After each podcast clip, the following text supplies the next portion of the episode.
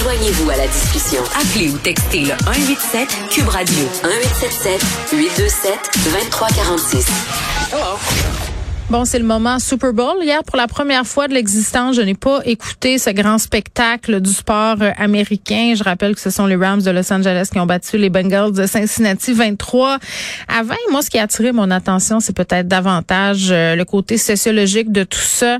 Entre autres, euh, le geste du rappeur Eminem qui, durant le spectacle de la mi-temps, a mis le genou par terre. Qu'est-ce que ça veut dire tout ça? Est-ce que c'était, bon, est-ce que c'était sa place de le faire aussi? Là? Ce sont des questions qui se posent. On est avec Fabrice Ville, euh, qui est fondateur de l'organisme Pour Trois Points. Fabrice, salut. Bonjour. Bon, euh, euh, disclaimer, je ne l'ai pas vu le spectacle la mi-temps euh, pour des raisons euh, que j'ai évoquées sur les médias sociaux, entre autres la présence de Snoop Dogg qui me rendait mal à l'aise. Je vais revenir ça plus tard à l'émission avec Anaïs. Nous, on va se concentrer ensemble sur le geste d'Eminem qui s'est agenouillé et là, l'internet s'est énervé. Il y a même un, hashtag qui a été créé, Eminem Neil.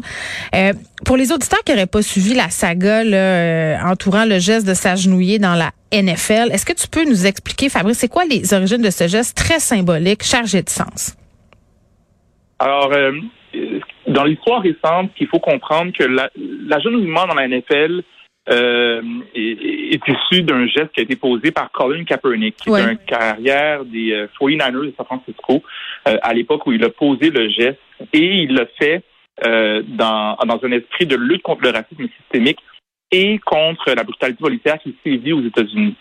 L'enjeu, c'est que ça a soulevé toute une controverse qui est même allé jusqu'au bureau du président, de l'ancien président Trump à l'époque, parce que, en fait, plusieurs personnes jugeaient que ce comportement-là était anti-américain.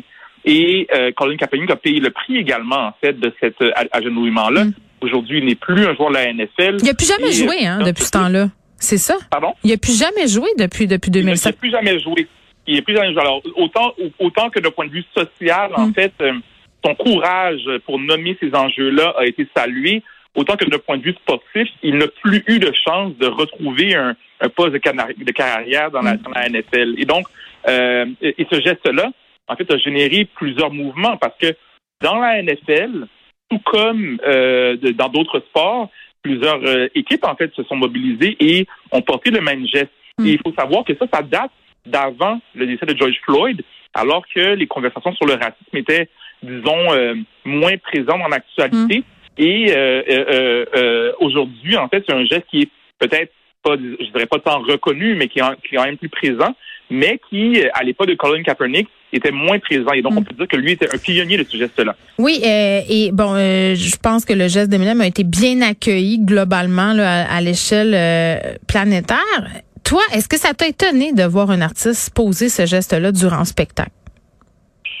Ben, il y a différentes choses par rapport à mm. ça. Alors, premièrement, ce qui est intéressant dans les faits, c'est que c'est pas c'est pas tout à fait clair si Eminem posait le geste en évoquant le, symbole de Colin Kaepernick ou encore s'il le faisait en hommage à Tupac parce qu'au moment où il s'agenouillait, euh, il y a la mélodie d'une des chansons de Tupac, un rappeur qui est aujourd'hui décédé, qui jouait.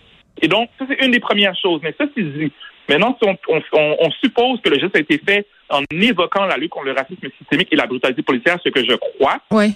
moi, je suis, j'ai été de ceux qui ont vu le spectacle et qui étaient contents de voir Eminem euh, euh, euh, poser ce geste-là. Ce qu'il faut savoir, c'est que le, le la, NFL comme ligue est une ligue qui est pointée du doigt à, plusieurs égards par rapport aux enjeux liés au racisme Mhm. Euh, ils n'ont pas encore fait amende morale à, Colin Kaepernick. Et donc, dans un spectacle où euh, le, on a plusieurs artistes hip-hop qui ont, dénoncé la brutalité policière dans plusieurs de leurs chansons, mhm. ça me paraissait cohérent de voir un artiste comme Eminem s'agenouiller.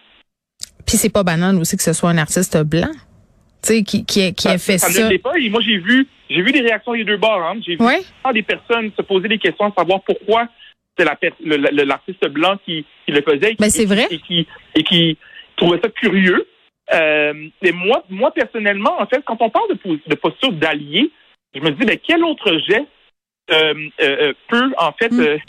représenter plus autant le, le, terme d'être un allié que d'être une personne blanche et qui utilise, en mm. fait, sa tribune pour, pour porter un message important. Et moi, c'est sous cet angle-là que je l'ai vu. Oui, puis tantôt tu évoquais euh, la NFL, le fait justement qui est pas encore fait amende honorable, c'est reconnu comme étant quand même une organisation très secrète là, qui a balayé sous le tapis bien des affaires, notamment par rapport au racisme. Euh, là, la rumeur euh, qui veut là que la NFL aurait interdit à Eminem de mettre le genou à terre, qu'Eminem l'aurait fait quand même. Lui, il a dit finalement que c'est pas vrai. on en est où par rapport à tout ça Est-ce que c'est important? Ben, Écoute, ben, ben, en fait, moi, ce que j'ai compris, c'est que ce geste-là n'aurait pas été interdit par, par rapport à la, euh, par la NFL. Ceci dit, euh, il y a des rumeurs qui circulent comme quoi euh, certaines des paroles des chansons de Kendrick Lamar, qui, était un des rappeurs présents de mm. Dr. Dre, qui dénonce la brutalité policière, a été euh, Arranger un peu, euh, un peu sans. Ben, ah, ben, ils ont organisé un peu les paroles. Ouais, oui, Ou, que, la NFL aurait souhaité que certaines paroles ne soient pas dites. Donc, ça, il y a quand même eu apparemment ces conversations-là. Puis des fois, bon, à cette station, on est vraiment au niveau des rumeurs. Euh, et même au-delà du spectacle, il faut savoir, qu'il faut savoir, c'est que la ligue en tant que telle est une ligue qui est, est pointée du doigt à plusieurs égards par rapport aux enjeux liés au racisme. Pas plus tard que mhm. au mois, je pense que c'est même en début février ou à la fin janvier, il y a un coach noir de la NFL euh, qui coachait pour les Dolphins de Miami, euh, M. Brian Flores, qui a déposé une, une, une poursuite contre la NFL et trois équipes euh, parce que deux de ces équipes auraient eu des comportements apparemment discriminatoires mm. en lien avec les embauches et les Dolphins de Miami qui l'ont congédié sont aussi visés parce que ils auraient eu plusieurs comportements qui peuvent être interprétés comme des, comportements racistes. Mm. Et donc, cette question-là, en fait, est importante parce qu'il faut savoir que la NFL, c'est une ligue avec plus de 70% de joueurs noirs et il y a un seul coach noir dans la NFL. Il y a très peu d'employés au hmm. niveau des, directions générales et encore moins au niveau euh, des propriétaires. Et donc, le, le, le, cette ligue-là, en fait, n'est pas sans reproche quand on parle d'enjeux liés au racisme. Non, puis les quarts arrière euh, sont souvent blancs aussi, en passant. Hein? Quand même. Ça, en, fait, partie. Et donc, suis pas surpris de voir que tout ça, qu'on a vu hier, écoute, moi j'ai vu le spectacle et c'était c'était un spectacle intéressant à voir, un spectacle qui évoquait plusieurs. Euh, oui, c'était euh, nostalgie, c'était la nostalgie. Ben oui, ben oui. Et, donc, on, on, s'en échappe pas de cette nostalgie-là. Mais ceci dit, on, ça, ça, devrait pas euh, évacuer hmm. les questions qui sont comme celles que, que, que Brian Flores soulève, ou encore, et, bon, moi, j'ai, j'ai, pas, j'ai pas vu, entendu, en fait, ton point de vue sur la question, mais euh, euh, la, présence de Snoop Dogg, par exemple, arrive en même temps que les allégations. Ah, ben écoute, moi, mon point de vue, je vais te le dire, il aurait pas dû être là. Selon moi, là, euh, puis c'est pas parce qu'on le condamne d'avance, euh, il y a la présomption d'innocence et c'est très bien, mais je trouve que la NFL, Fabrice a raté une belle occasion, justement, de dire, ben on va attendre de voir qu'est-ce qui se passe avec ça, par respect pour les victimes, puis pour prendre euh, position aussi, lequel message on envoie. Puis, puis on parlait de scandale étouffé, là, tu parlais de racisme, il y a eu toutes sortes d'histoires de violence conjugale, de violence sexuelle qui, au cours des années, ont entaché l'image de la NFL. Donc, vraiment, moi, moi j'ai trouvé ça profondément malaisant qu'il soit là, même s'il est présumé innocent. Il y a une plainte à la police. Là. On parle pas euh, de rumeurs, de vagues rumeurs, de dénonciations anonymes sur les médias sociaux. Là. Il y a une plainte et la plainte est retenue. Donc, tu sais, et même, et même que cette nouvelle-là, euh, elle, elle, a très peu circulé. Moi-même, j'en ai, j'ai très peu vu. Et même qu'on me rappelait ce matin que Dr. Joe aussi, avant, avant le, toute la folie de MeToo, avait reconnu avoir été euh, avoir eu des comportements violents envers des femmes. Et donc, je, pense que ce que tu soulèves là sont des questions importantes. Oui, puis Snoop Dogg qui a dit que c'était une espèce de fille qui cherchait la gloire et l'argent. Là, je trouvais que ça ajoutait l'insulte à l'injure. Mais avant de te laisser partir, euh, Fabrice, moi j'avais une autre réflexion. J'ai vu beaucoup le commentaire euh, euh comme quoi là, bon, c'était pas un spectacle familial hier, que le hip-hop c'est donc épouvantable, que ça fait la promotion de la misogynie, euh, de la consommation de drogue. Et Vanessa Destiné a fait un statut très intéressant en parlant de notre rapidité à parler du hip-hop comme d'une culture qui glorifie tout ça, puis elle fait le parallèle avec la musique rock, tu sais, sex, drug et rock and roll. Ça, on a l'air à trouver ça moins grave. C'est fou quand même.